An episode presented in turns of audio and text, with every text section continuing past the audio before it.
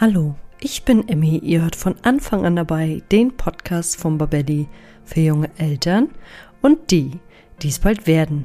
Nach der Geburt beginnt eine aufregende Phase, denn Mutter und Kind sowie die restlichen Familienmitglieder lernen sich nun erst einmal kennen und werden vertraut miteinander.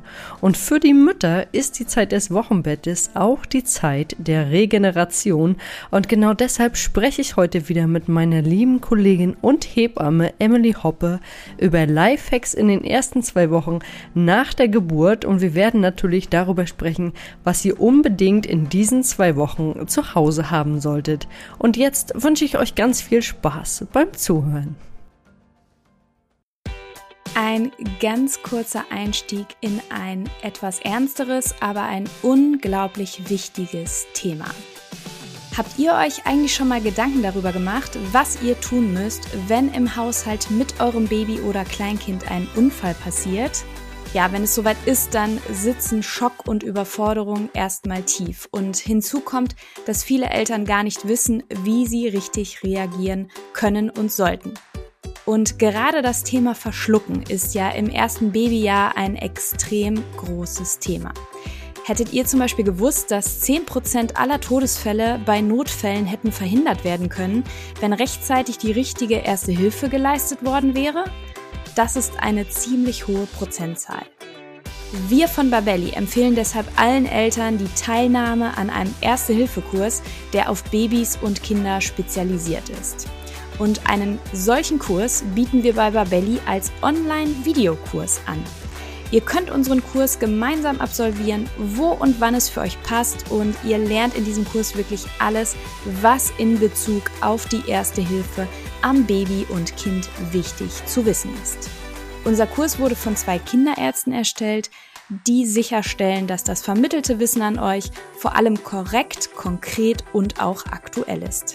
Wenn ihr euch also bestmöglich auf Haushaltsunfälle des Babys oder Kleinkinds vorbereiten wollt, seid ihr hier genau richtig. Mit unserem Gutscheincode Podcast30 bekommt ihr ganze 30 Euro Rabatt auf den Kurs. Ihr könnt den Gutschein entweder in der Babelli-App oder auch unter kurse.babelli.de direkt einlösen. Ihr findet den Gutscheincode und den Link zum Kurs auch nochmal in den Show Notes zur heutigen Podcast-Folge. Ja, und ich danke euch für die Aufmerksamkeit für dieses so wichtige Thema und wünsche euch jetzt weiterhin ganz viel Freude beim Anhören der heutigen Podcast-Folge.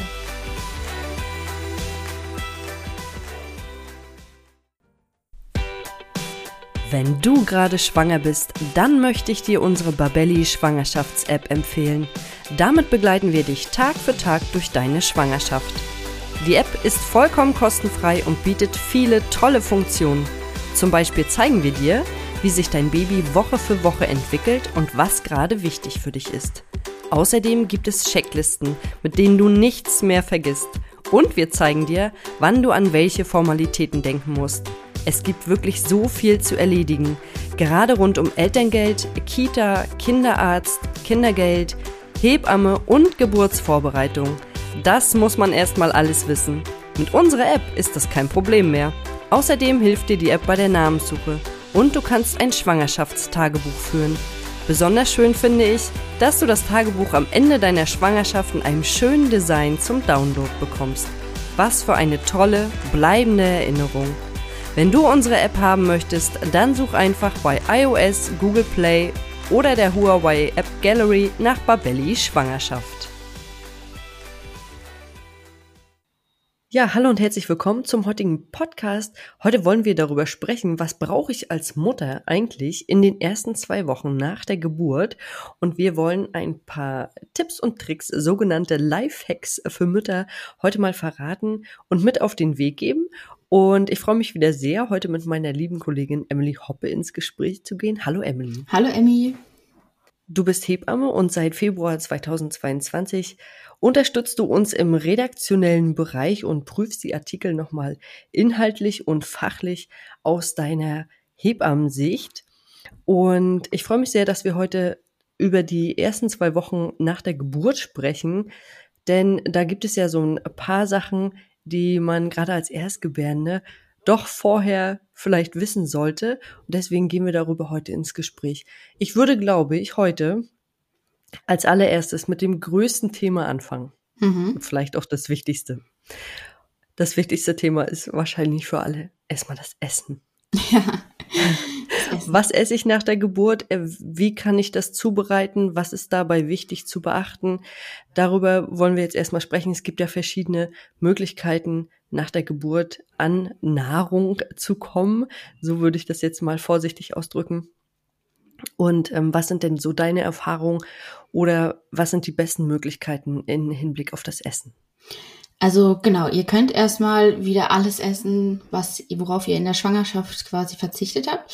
Deswegen ähm, bespreche ich immer mit, äh, mit meinen Frauen auch, dass sie gerne schon mal eine Liste vorbereiten können für den Partner mit den ganzen Lieblingsgerichten und worauf sie dann einfach wahrscheinlich Lust haben. Das ist auch für die Männer immer ganz gut. Dann wissen sie gleich, ah ja, okay, dann kann ich mich da langhangeln, muss sie gar nicht so lange fragen und kann sie damit überraschen und ihr was Gutes tun was ja auch immer ganz schön ist. Also ihr dürft, ähm, je nachdem, wie es euch nach der Geburt geht, erstmal natürlich auch mit leichter Kost anfangen, falls ihr zum Beispiel einen Kaiserschnitt hattet oder so, äh, und versuchen nicht zu viel blähende Sachen zu essen. Aber ihr dürft Tee, Wasser, in der Hinsicht alles Fruchtsäfte vorsichtig sein, aber trotzdem könnt ihr die auch trinken. Mm, und bei Tee dürft ihr nur, müsst ihr nur aufpassen, dass ihr keinen Pfefferminztee oder Salbeitee trinkt, äh, weil das stillhemmend wirken würde. Aber ansonsten dürft ihr da alles trinken was ihr möchtet. Und jetzt hast du schon gesagt, die Frauen dürfen auch wieder alles essen. Dürfen sie denn auch für viele Frauen, die lange, lange drauf verzichtet haben, wieder Salami essen oder sowas wie leckeren geräucherten Lachs, weil ich dazu gerade neulich wieder den Artikel, den du ja auch geschrieben hast, beziehungsweise überprüft hast oder nachgelesen hast, gelesen habe und äh, da stand, dass man in der Schwangerschaft keinen geräucherten Lachs essen sollte. Wie sieht das denn nach der Geburt aus? Ja, dürft ihr auf jeden Fall. Also ich weiß, dass viele sich dann auch mal eine ganze Sushi-Platte bestellen nach Hause oder schon ein gutes Frühstück vorbereiten, schön mit Hackepeter und Salami und äh, ja, also da, da ist alles möglich im Wochenbett. Da könnt ihr euch äh, gerne austoben. Äh, ich kann diesem Gelüst auch, äh, kann ich total nachvollziehen, dass man auch mal wieder Lust hat, vielleicht auf eine Teewurststulle oder ähnliches. Genau, und da ist eigentlich keine Grenze gesetzt. Äh, früher hat man ja immer Sorge gehabt, dass äh, manches, äh, dass man das manches nicht essen darf, weil das vielleicht dann schlecht fürs Kind wäre oder Bauchweh macht oder auch manchmal auch einen wunden Po. Da müsst ihr einfach aufpassen. Wenn ihr merkt, dass da irgendwie euer Kind auf, ähm, ihr habt zum Beispiel zu viel Gyros, ihr wart beim Griechen mit eurem Partner, mit dem Baby und habt ganz viel Zwiebeln gegessen und am nächsten Tag riechen die Pupse vom Baby irgendwie komisch oder ähm, ihr merkt, dass es irgendwie quengeliger ist, okay, da kann man da auf jeden Fall vielleicht Rückschlüsse drauf ziehen, weil es das einfach noch nicht kannte. Ähm, alles, was ihr so in der Schwangerschaft gegessen habt, könnt ihr ganz normal essen. Das hat das Kind ja quasi immer mitgegessen.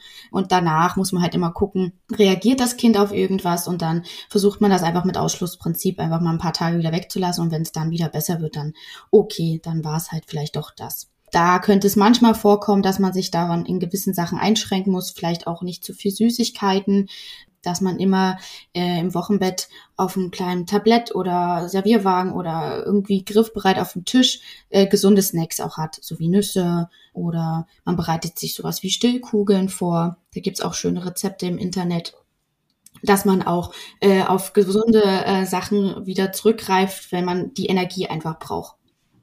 Das äh, wollte ich noch ganz kurz sagen. Ich kann mir gar nicht vorstellen, dass man in den ersten zwei Wochen nach der Geburt schon wieder zum Griechen geht, weil du das gerade, weil du das gerade gesagt hast.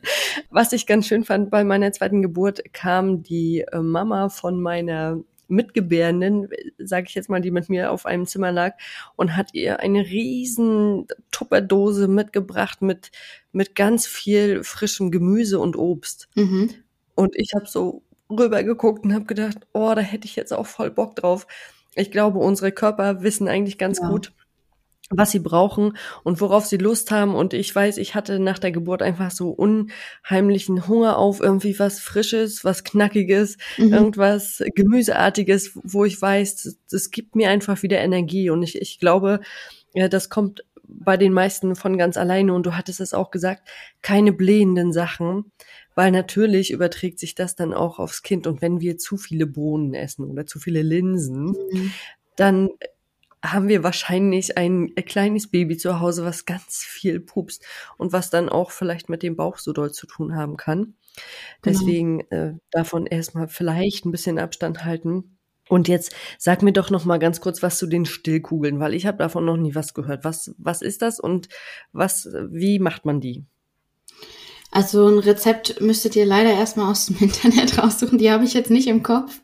Ähm, aber da sind halt einfach ganz viel, äh, meistens auch äh, Nüsse und Mandelmus und ich, also ehrlich gesagt, weiß ich getrocknete nicht, Früchte vielleicht getrocknete auch? Früchte ja ich ich äh, ich habe die selber immer nur geschenkt bekommen oder man kann die glaube ich auch mittlerweile kaufen aber ich habe sie selber nie gemacht aber die sind ich weiß auch nicht die haben so ein ganz wie so ein getrockneter Hafer oder sowas, äh, Kugel so. Also die haben so, du isst die und manchmal sind die auch mit Schoko oder mit, mit Vanille oder so.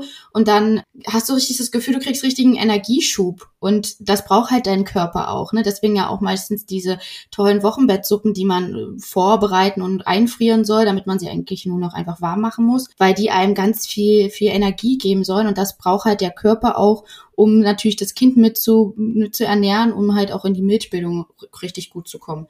Und, und das ist immer ähm, ganz wichtig. Es gibt natürlich noch ganz viele andere Sachen, um Stillen jetzt zu fördern, wie Boxhornkleesamen und ähm, Stilltees, wo ja auch meistens Anis, Fenchel, Kümmeltee drin ist. Und da, da kann man das natürlich auch noch anderweitig unterstützen. Aber genau, um jetzt so ein bisschen Energieschub zu bekommen, sind halt so diese ähm, ballaststoffreichen Ernährungstipps natürlich immer sehr, sehr hilfreich.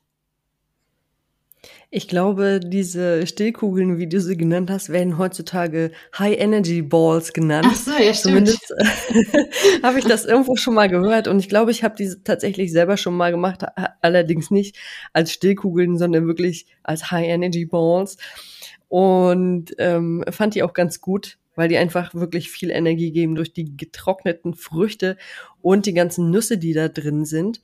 Jetzt waren wir bei, beim Thema Essen und wir hatten im Vorfeld schon gesprochen, da hast du gesagt, dass ganz viele deiner Mütter jetzt ein bestimmtes Buch auch haben oder was heißt viele deiner Mütter, aber dass du es jetzt öfter mal gehört hast und dass es immer mal wieder äh, Thema war, weil da einfach auch gute Rezepte drin stehen. Kannst du uns das Buch einmal benennen und es würde ich dann natürlich auch noch in die Shownotes packen. Genau, das ist dieses Buch Die ersten 40 Tage. Ähm, das ist von einer Japanerin und ähm, die hat da ganz tolle Informationen auch für das erste Wochenbett reingepackt und geht die ersten Seiten auch erstmal ums Wochenbett, um, um die Gesundheit, äh, wie wir vielleicht früher auch unser Wochenbett gestaltet haben. In der westlichen Welt ist es ja eher gefühlt, wir müssen nach zwei Wochen wieder funktionieren. In Japan ist es so, man soll, die Frau soll eigentlich 30 Tage lang nur liegen und wird von der Familie oder von ihrer Mama äh, oder Schwiegereltern ähm, um, um, umsorgt und bemuttert und da wird alles gemacht, da wird gesunde Sachen gekocht, äh, frisches Gemüse mit Fisch und allem möglichen. Ich hatte jetzt auch erst das Glück, äh, äh eine japanische Familie auch mal begleiten zu dürfen, um das so ein bisschen mitzubekommen und ähm, habe das aber auch von anderen ähm, Wöchnerinnen schon mitbekommen, dass die dieses Buch immer von ihren Freundinnen empfohlen bekommen. Und da sind halt viele ähm, Rezepte drinnen, wie jetzt zum Beispiel auch so eine Suppe, die man machen kann oder auch was zu gebratenem Reis. Und also da muss man einfach gucken, was einen sozusagen anspricht. Manchmal sind da halt ein paar Zutaten da, die man halt nur in so einem Asiamarkt zum Beispiel auch bekommt oder vielleicht speziell im Internet bestellen muss, wie so rote Datteln, dass man sowas einfach, wenn man sich schon vorher besorgt, ich möchte bloß aber sagen, dass man sich da auf jeden Fall keinen Stress machen soll. Ne? Also die, die Empfehlungen, die sind super. Und wenn das, wenn man das schafft und die Zeit findet, dass der Partner oder eine Freund, gute Freundin vielleicht auch Lust hat, einem was davon zu kochen, wenn man das sich raussucht. Aber es ist auf jeden Fall kein Muss. Also auch die Frage schon bekommen, äh, ist das jetzt schlimm, dass ich das nicht geschafft habe? Ich so, um Himmels Willen, nein, mach dir doch da nicht so einen Stress. Wenn du dazu kommst, ist es super und äh, unterstützt die Rückbildung und, und deine Gesundheit im Wochenbett.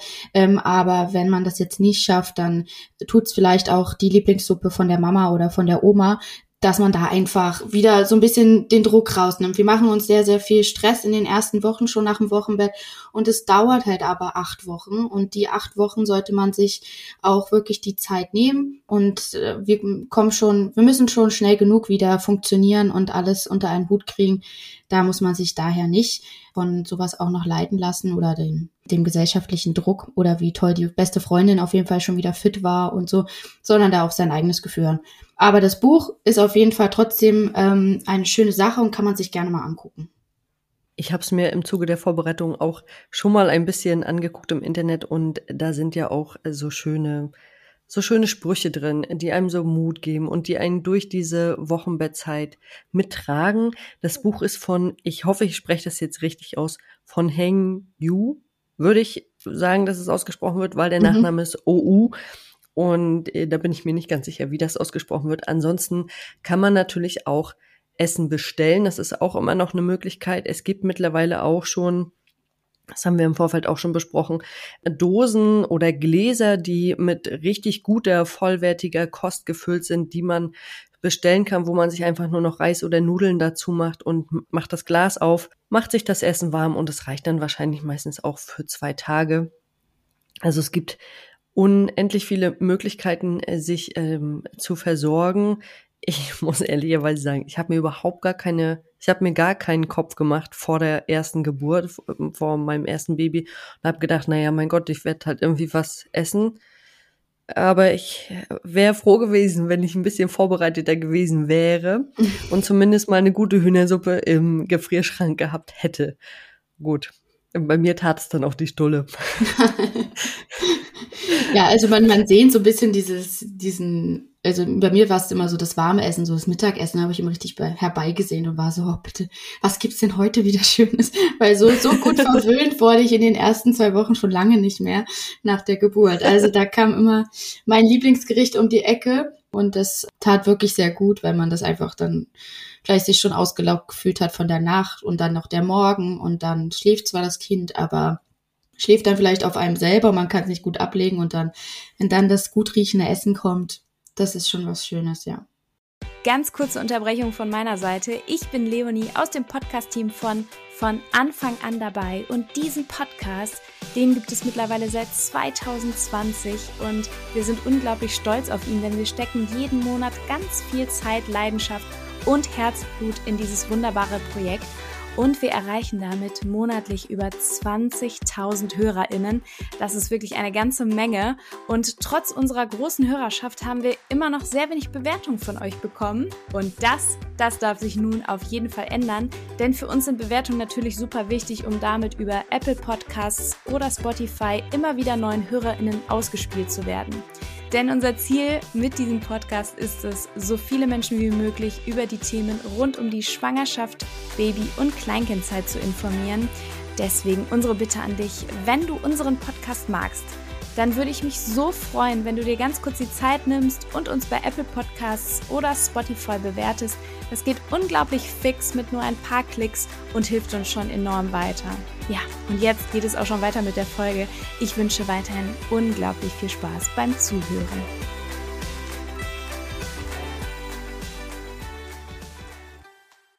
Das ist auf jeden Fall was Schönes. Nun gibt es trotzdem leider die äh, Fälle, wo die Partner oder die Partnerin nicht zu Hause sind, auch in den ersten zwei Wochen nicht. Mhm. Und man sich selber versorgen muss. Und für all diese Mütter gibt es halt, wie gesagt, auch Möglichkeiten, sich was zu bestellen oder so Gläser da zu haben, Konserven, was auch immer. Oder am Abend davor, wenn man die Kraft und die Muse hat, vorzukochen.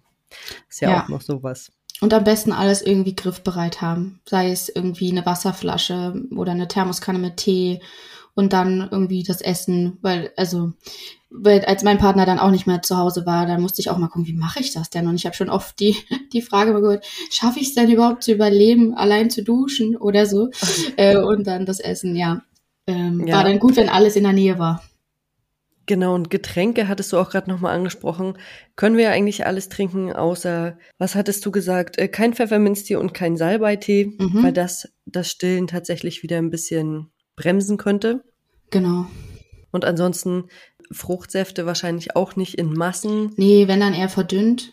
Wenn man so, ähm, so gerne Schorlen trinkt, so Fruchtschorlen, dann vielleicht am Anfang auch eher nur mit äh, Medium, also jetzt nicht so überstarken Sprudel, weil einfach das auch am Anfang vielleicht bei einem selber noch zu Blähungen führen kann. Und das versucht man in den ersten Tagen nach der Geburt noch zu vermeiden und dann eher noch bei stillem Wasser zu bleiben. Und was uns beiden, glaube ich, auch gut durch diese erste Zeit gebracht hat, ist ein guter Kaffee. Ja, Guter Kaffee ist ganz wichtig. Also ja, beim Stillen sollen wir auch nicht so viel Kaffee trinken, also dass man da auch den Koffein, also dass man jetzt nicht fünf Kaffees äh, am Tag trinkt, weil das kann natürlich auch aufs Kind übergehen durch Stillen. Aber so zwei bis drei Tassen sind äh, in der Stillzeit in Ordnung und da muss ein guter Espressomaschine her. Ja, definitiv. Ich habe auch tatsächlich einen Vollautomaten und kann da sogar die Kaffeestärke einstellen und ähm, hatte sie dann in der Zeit ein bisschen runterreguliert. Und dann ist es vielleicht auch ganz wichtig, dass wir irgendwas zu Hause haben in diesen ersten zwei Wochen, was uns Müttern richtig, richtig gut tut. Und du hattest vorhin äh, so was Schönes schon im Vorfeld gesagt. Vielleicht kannst du das jetzt äh, gerade noch mal sagen, was dir so richtig Freude gemacht hat. Genau, also ich fand es sehr schön. Also wenn dann die ersten Besuche kommen, dann gibt's natürlich immer viel für die Babys, was ja auch schön ist und alle freuen sich. Aber ich habe mich am meisten über die Blumensträuße gefreut. Die kann man sich dann so schön dahin trapieren und dann guckt man da immer drauf. Und bei uns war es die Winterzeit, also es war eh dunkel und dadurch kam so ein bisschen was Frühlingshaftes rein. Und äh, genau, wenn dann der Babyblues oder die Heutage kommen, dass man dann äh, irgendwie auf, auf sich auch was freut und sich so ein bisschen, ja, diese Geste einfach genießen kann von der Familie.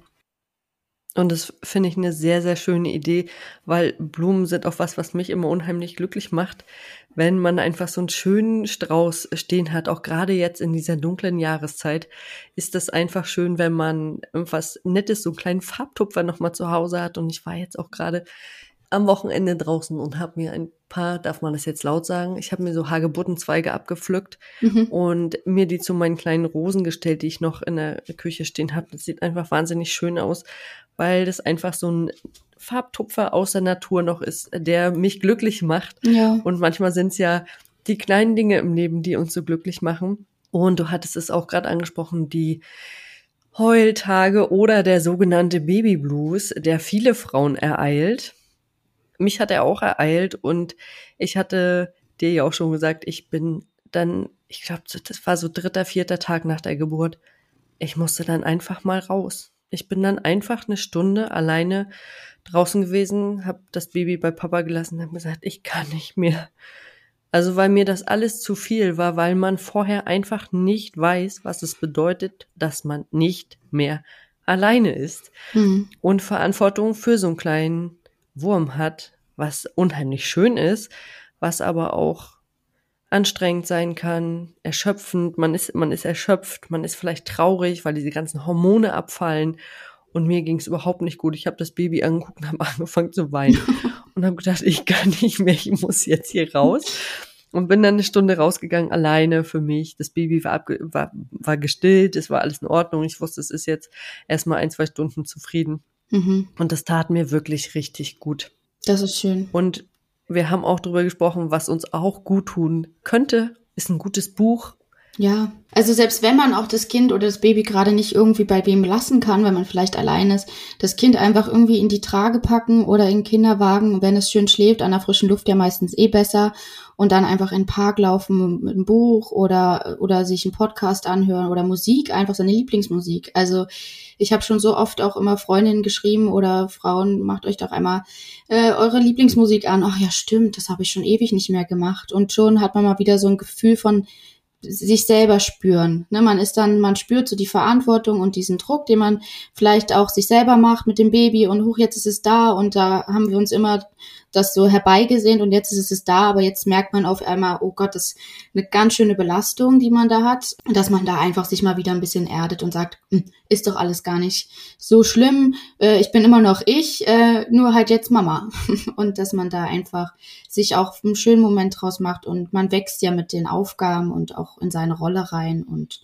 ja, das ist ganz gut, wenn man da auch sich sonst einfach mal Zeit für sich nimmt. Ganz wichtig. Auch der Partner und auch als Paar natürlich später, aber ja, erstmal für sich. Genau, in den ersten zwei Wochen erstmal ankommen, Entspannung im Kopf schaffen, das ist ganz wichtig, das hattest du ja vorhin auch gesagt. In der Schwangerschaft schieben viele das Thema Elterngeld bis ganz zum Schluss auf. Ich stelle euch nun unseren Partner elterngeld.de vor und gebe euch den heißen Tipp mit, das Thema nicht auf die lange Bank zu schieben. Mit Yvonne von Elterngeld.de habe ich bereits in Folge 93 zu dem Thema gesprochen und sie hat uns viele Tipps gegeben, wie man mehr Elterngeld erhalten kann. Einige davon lassen sich aber nicht mehr anwenden, wenn ihr euch erst kurz vor der Geburt oder danach darum kümmert.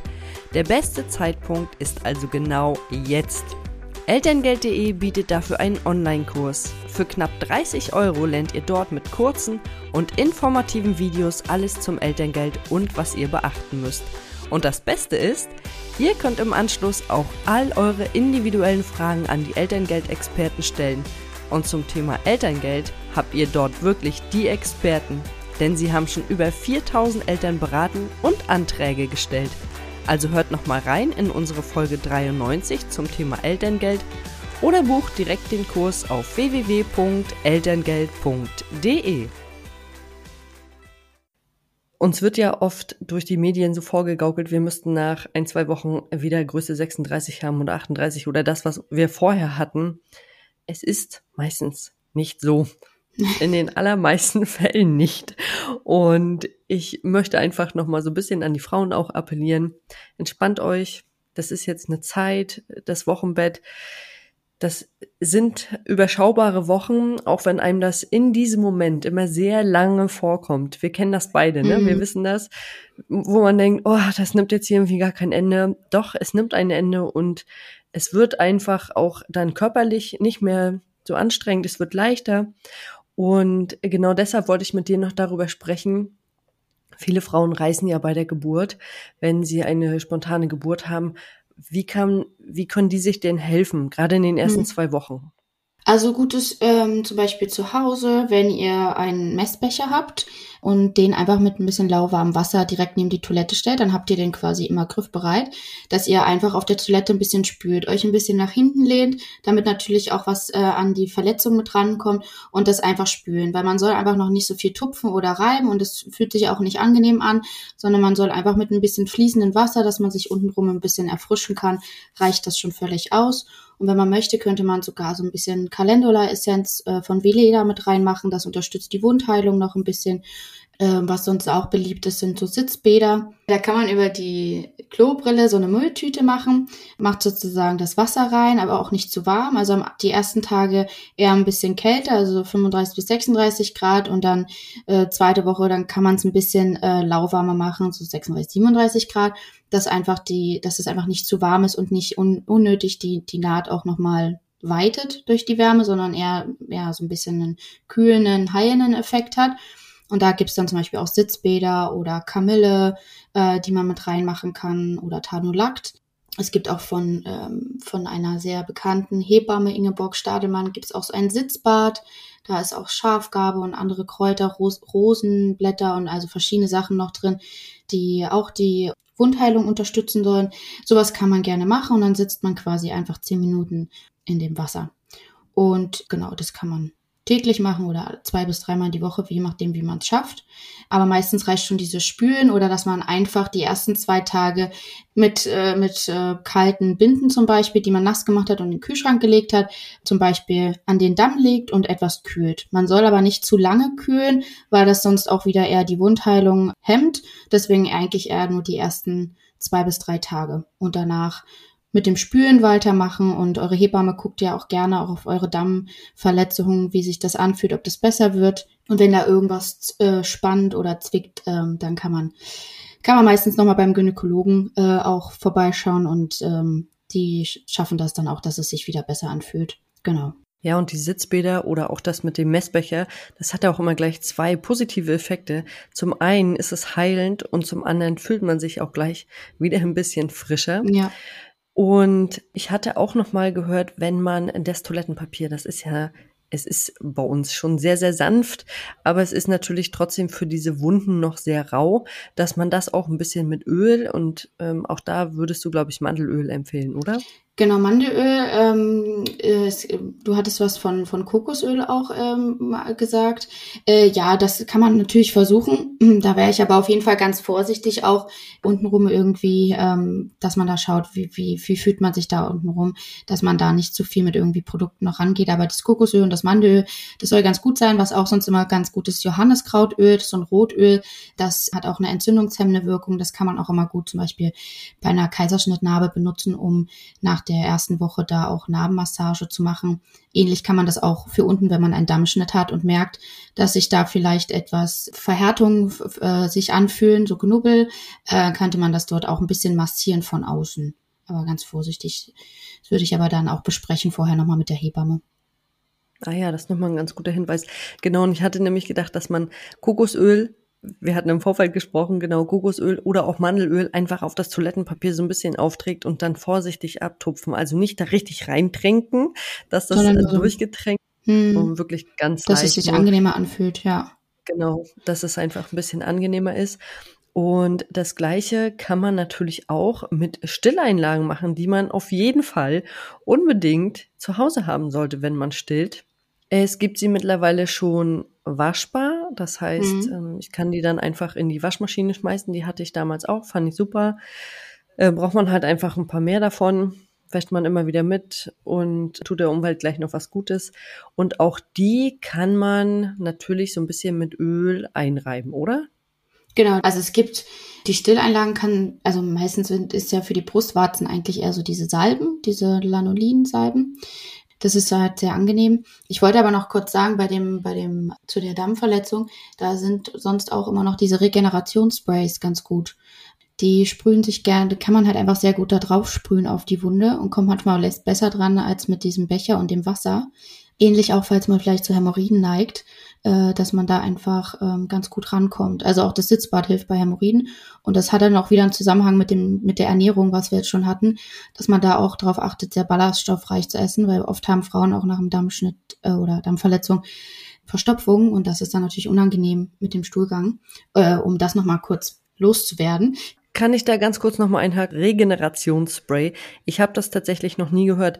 Was ist das? Wo bekomme ich das? Das ist Genau, also du könntest, natürlich könnte man eigentlich auch sowas bei Rossmann oder so kaufen. Das ist so, ein kleines Spray, dass man das befüllt und macht einfach ein bisschen Calendula-Essenz rein. Aber es gibt natürlich auf dem Markt mittlerweile auch von Mother Love oder von Into Life verschiedene, die man äh, kaufen kann, die halt dann diese entsprechenden äh, pflanzlichen Mittel mit drin haben, die kühlenden Wirkungen haben, aber auch einen heilenden Effekt für den Dammbereich. Und die kriege ich immer wieder das Feedback, dass die sehr, sehr gut funktionieren und äh, sehr angenehm sich anfühlen. Und deswegen wollte ich euch die jetzt nicht vorenthalten. Genau. Ähm, ja, das ist auch ganz gut so. Gut. ja, genau. Und deswegen ähm, jetzt zurück zu den Stilleinlagen. Ähm, mhm. Genau, die Stilleinlagen kann man eigentlich, ja, also es gibt nicht äh, immer Frauen, die Stillanlagen brauchen. Also es gibt auch Frauen, die gar nicht auslaufen und ähm. Wo das passt, ne, die dann vielleicht auch so eine, diese Bustiers anhaben, die das mittlerweile auffangen. Gibt's ja mittlerweile genauso wie Periodenwäsche.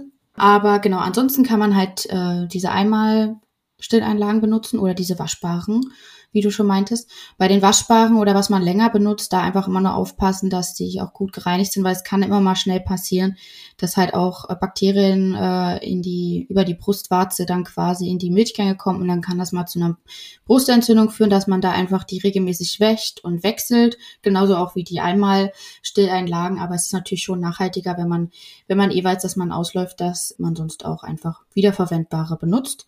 Oft muss man die aber, wenn man wirklich viel ausläuft, natürlich häufiger wechseln und man kommt manchmal gar nicht mit dem Waschen, Waschen hinterher. Das ist dann manchmal der Nachteil, deswegen benutzen dann viele To-Go dann einfach doch auch mal so einmal Produkte, damit sie nicht unterwegs dann mit einem fleckigen T-Shirt dastehen.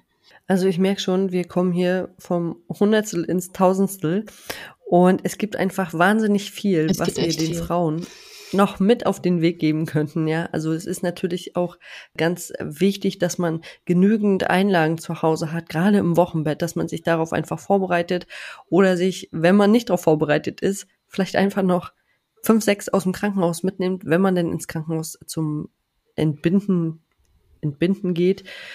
Sagt man das so? Zum Gebären. Wenn man für die Geburt ins Krankenhaus geht, dass man sich im Krankenhaus dann einfach noch fünf, sechs von den großen Einlagen mitnimmt, sofern man nicht darauf vorbereitet ist, weil auch da kann ich ehrlich sein, war ich auch nicht beim ersten Kind und hatte überhaupt nichts zu Hause und habe dann im Krankenhaus gedacht, oh mein Gott, was ist das hier? ähm, die musste ich dann auch erstmal suchen in der Drogerie. Mhm. Ähm, die sind ja jetzt nicht äh, vorne an der Kasse zu finden, sondern da muss man auch erstmal ganz genau gucken, was brauche ich denn jetzt eigentlich. und äh, sind ja doch recht groß, dass man sich da einfach vielleicht vorbereitet, wie alle Frauen haben Wochenbett, äh, beziehungsweise ja, liegen im Wochenbett äh, und haben einfach damit zu tun. Dann hatten wir uns äh, aufgeschrieben, um das jetzt hier nicht ganz ausufernd werden zu lassen, weil es sind einfach so viele Sachen, die, auf die man sich vorbereiten sollte, eventuell, würde ich jetzt so sagen. Kann, ja. Kann. Was uns noch wichtig war, hatten wir gesagt, äh, dass die Frauen gucken, dass sie Wärme zu Hause haben, also dass sie irgendwas haben, womit sie sich Wärme verschaffen können. Sei es jetzt eine Wolldecke oder ein Wollschal oder eine schöne Stola, mhm. Wärmflasche, Wärmekissen, Wärmedecken. Alles, was euch, liebe Frauen, irgendwie gut tut und Wärme gibt, das ist eigentlich einfach gut, wenn ihr das zu Hause habt. Und du hattest auch noch eine ganz nette Idee mit dem Körbchen. Erzähl doch noch mal deine Körbchen-Idee, die fand ich auch sehr schön. Ah ja, genau, dass man einfach alles so ein bisschen griffbereit hat. Also das ähm, ist jetzt gar nicht von mir, sondern das habe ich jetzt einfach auch schon von anderen Hebammen mitbekommen, dass sie äh, gern den Tipp geben, ein kleines Körbchen sich vorzubereiten, dass man da Stilleinlagen, einen kleinen Snackriegel reinmacht, man kann auch gerne was äh, fürs Kind mit reinpacken. Also wenn man jetzt nicht immer zum Wickeltisch laufen möchte, dass man da natürlich eine Windel, vielleicht äh, Feuchttücher ähm, und so eine Sachen reinpackt. Aber dass das einfach immer griffbereit irgendwie steht, an einem bestimmten Ort, oder dass man es das halt einfach immer mitnehmen kann und muss nicht immer alle Sachen zusammensuchen. Also selbst wenn es auch Kopfhörer sind. Du kannst ja auch in Kopfhörer reinpacken, wenn du weißt, ah ja, wenn das Kind dann schläft, ich komme dann und dann liegen die Kopfhörer genau in einem anderen Raum. Das ist immer so ärgerlich. Deswegen, wenn man es schafft, dann einfach alles in ein Körbchen zusammen, was man, was man braucht, wo, wo, was, was einem wichtig ist und dass man das dann einfach griffbereit hat. Und das finde ich eine mega gute Idee, weil wenn du, man kann sich auch zwei Körbchen machen im Prinzip, ja. aber wenn du weißt, du hast dieses Körbchen immer griffbereit und da ist alles drin, was ich gerade brauche und das ist nochmal das, was du gerade gesagt hast. Es ist vielleicht nochmal ein Snack und wenn es jetzt kein Riegel ist, ist es vielleicht eine Banane aber dass du einfach alles, was du äh, gerade noch mal brauchst und kannst auch dein Lieblingsbuch mit reinpacken, machst ein paar Kopfhörer mit rein, kannst dir was Nettes anhören. Und die Wasserflasche. Hast eine Windel. genau, hast eine Wasserflasche dabei, vielleicht noch einen Tee oder irgendwas, dass man es einfach irgendwie so hat, ah, ich lieg jetzt hier still, das Kind vielleicht, und die Wahrscheinlichkeit ist einfach sehr groß, dass das Kind danach einschläft. Und oft schlafen wir Mütter ja dann auch ein, mhm. aber wenn wir dann wieder aufwachen und das Kind nicht ablegen können, so, dann, dann ist da. der Moment da. dann ist der Moment da, wo ich denke, ah, mh, mm, ich, kann mich hier gerade nicht bewegen. Ja. Ich komme nirgendwo ran. Ich brauche aber eigentlich jetzt, ah, ich bräuchte vielleicht mal was zu trinken. Ja. Und dann habe ich dieses Körbchen da stehen und das finde ich eine super, super gute Idee, äh, sich so ein Körbchen einfach gleich immer mit an den Platz zu nehmen, damit man alles vor Ort hat. Genau. Ja, Emily, wir, wie gesagt, könnten hier wahrscheinlich noch jetzt Stunden. noch stundenlang äh, mhm. reden. Es gibt einfach sehr, sehr viel. Deswegen haben wir auch beschlossen, uns auf die ersten zwei Wochen zu fokussieren. Und in den ersten zwei Wochen ist es einfach wichtig, liebe Mütter, dass ihr euch im Kopf entspannt, dass ihr den Haushalt Haushalt äh, sein lasst, dass ihr ein gutes Essen da habt, dass ihr einfach ein bisschen vorbereitet seid, dass ihr zu Kräften wiederkommt, mhm. dass ihr vielleicht auch Sitzbäder zu Hause habt, falls die Geburt doch ein bisschen anstrengender war oder ihr gerissen seid und dass man da einfach auf ein paar Sachen vorbereitet ist und die schon zu Hause hat. Und vielleicht ist auch die Überlegung, Emily, dass wir beide nochmal eine Folge machen. Was ist denn wichtig für das Baby? Mhm. Genau. Ja, da sind wir jetzt gar nicht so drauf eingegangen. Da gibt's ja auch noch ein paar Sachen zu beachten. Das erste Mal waschen und Babynabelfliege und, und, und, und, und. Auch da gibt's wahrscheinlich wieder eine Endlosliste. Mhm. Aber da können wir nochmal überlegen, ob wir dazu auch nochmal eine Folge machen. Genau, können wir gerne machen. Gut, ja. ja, dann würde ich sagen, danke ich dir erstmal und dann hören wir uns demnächst bald wieder zum nächsten Podcast. Ich wünsche dir eine schöne Restwoche. Bis bald. ich dir auch. Bis dann. Bis dann. Tschüss. Tschüss. Das waren nochmal einige Tipps und Tricks für die ersten zwei Wochen im Wochenbett. Und abschließend kann ich nur noch mal sagen, Blumen im Haus zu haben ist natürlich kein Must-Have und auch kein Lifehack. Dennoch werden sich die meisten Frauen an einem schönen bunten Farbtupfer aus der Natur erfreuen und da bin ich mir ziemlich sicher. Und nun, liebe Mütter im Wochenbett, kommt erst einmal zur Ruhe, erholt euch gut von der Geburt, esst etwas Leckeres, kuschelt mit eurem Baby und genießt die ersten gemeinsamen Tage. Und wenn euch der Podcast gefallen hat, dann abonniert ihn bei iTunes, Spotify oder wo immer ihr unseren Podcast hört, um keine neue Folge mehr zu verpassen.